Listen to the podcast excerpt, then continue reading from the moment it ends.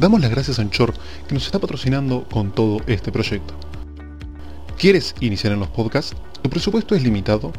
La mejor opción es Anchor. En Anchor puedes grabar y publicar los episodios de tu podcast. Fácil uso y mucho mejor, la opción de monetización. Gana dinero haciendo lo que te gusta. Con Anchor, graba y publica. Nosotros hacemos el resto.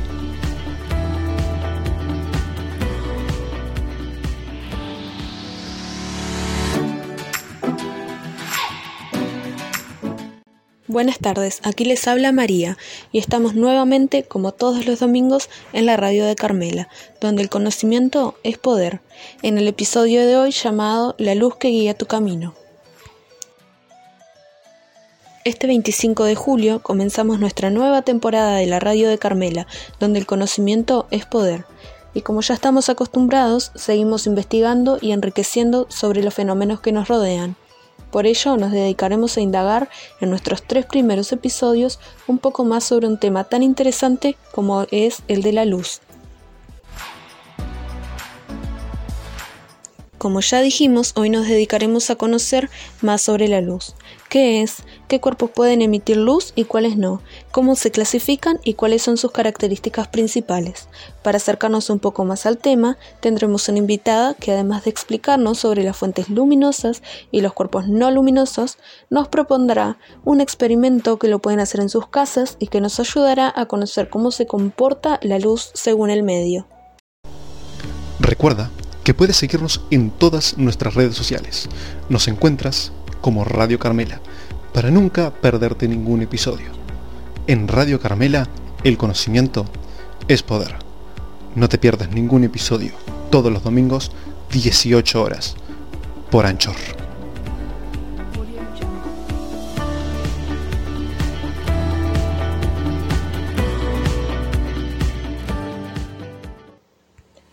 Como les dije, presentamos a nuestra invitada del día de hoy, Jacqueline. Buenos días. Buenos días, ¿cómo están todos? Bueno, la verdad es que el tema de hoy a muchos nos suele confundir. Muchas veces creemos que cierto cuerpo puede emitir luz propia y no es así, o al revés. Por eso deseamos que esta charla les sea útil a todos nuestros oyentes. Bueno, para comenzar a conocer qué cuerpos emiten luz y cuáles no lo hacen, debemos comenzar por entender un poco de qué hablamos cuando hablamos de luz. Lo cierto es que al hablar de luz nos referimos a una forma de energía que ilumina las cosas haciéndolas visibles. Esta se propaga mediante partículas llamadas fotones. Por lo tanto, los cuerpos iluminados son aquellos que emiten su propia luz, clasificándose en transparentes, translúcidos y opacos. Y una fuente luminosa es cualquier objeto que sea capaz de transformar algún tipo de energía en forma de luz. Según la forma en que ésta se produce, podemos hablar de incandescentes o luminiscentes. A su vez, las luminiscentes se dividen en bioluminiscentes, fosforescentes y fluorescentes. Al clasificarlos por la naturaleza, podemos observar la luz de dos maneras, natural o artificial. Bueno, y en cuanto a la reflexión, tengo una pregunta. ¿Cómo debe ser el ángulo de incidencia y el ángulo reflejado? Primero que nada, para ubicarnos, imaginemos la superficie de un espejo. A este mismo lo dividiremos a la mitad con una línea imaginaria a la cual llamaremos normal. El ángulo de incidencia está entre el rayo incidente y la normal, y el ángulo reflejado está entre el rayo reflejado y la normal. Ambos de estos ángulos deben ser iguales para que se dé la reflexión. Además, debemos recordar que el rayo de luz incidente, la normal, y el rayo de luz reflejado están todos en el mismo plano, perpendicular al espejo en este caso. Por allí queda clara la respuesta a tu pregunta. Continuemos conociendo un poquito más acerca del comportamiento de la luz a través de diferentes sustancias. Para ello los invito a que realicen un experimento en casa para entender de lo que hablamos. Es muy sencillo. Como requisito principal es que debemos realizarlo en una pieza lo más oscura posible. Tomamos dos vasos de vidrio en lo posible que sean iguales. Coloquemos agua en ambos vasos. A uno de ellos le agregamos tres gotas de leche. Ahora, con la linterna del celular alumbramos cada uno de los vasos y veamos qué sucede. Bien, aquí estamos realizando con nuestro equipo el experimento en vivo, y la verdad sucede algo que no entendemos y nos gustaría preguntarte. ¿De qué depende que el color de la luz que observamos en cada vaso sea diferente? Bueno, para esto debemos tener en cuenta que el color es una propiedad de la materia que se percibe única y exclusivamente por la luz. En este caso, la razón de que se vean de diferentes colores se debe a la causa química. Cuando la luz incide sobre la superficie de un material, este absorbe la energía de los fotones.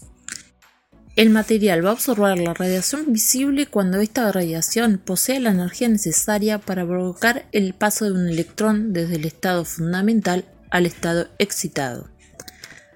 Hay materiales en los que los estados fundamental y excitado están muy cercanos, de manera que la diferencia de energía es muy pequeña, por lo que un electrón necesita absorber muy poca para pasar de un estado a otro, y por eso absorbe las longitudes de onda más largas. Así que vemos de colores azules, violetas, estos materiales porque esa es la longitud de onda que reflejan. En el otro extremo, los materiales que tienen los estados fundamental y excitado más alejados necesitan absorber mucha más energía para pasar de un estado a otro, por lo que absorben las longitudes de onda más cortas y reflejan las más largas. Por esto lo veremos en tonos rojos. Bueno, nos vamos despidiendo a nuestra invitada del día. Muchas gracias Jacqueline, muy interesante tu charla. Espero que a ustedes como a mí les haya quedado más claro el tema de que no todos los cuerpos pueden emitir luz y cómo se diferencian unos con otros. Y ya que estamos hablando sobre la luz, les recomendamos mucho visitar los pasadizos del Rosedal del Prado. Un bellísimo lugar con muchísima luz natural, perfecto para descansar y con todas las medidas sanitarias correspondientes. En Avenida Buschental y Avenida del Agustini, en Montevideo, no te podés perder los pasadizos del Rosedal del Prado. Bueno, esto es todo por hoy. Llegamos al final de nuestra transmisión del día 25 de julio. Esto es la radio de Carmela, donde el conocimiento es poder.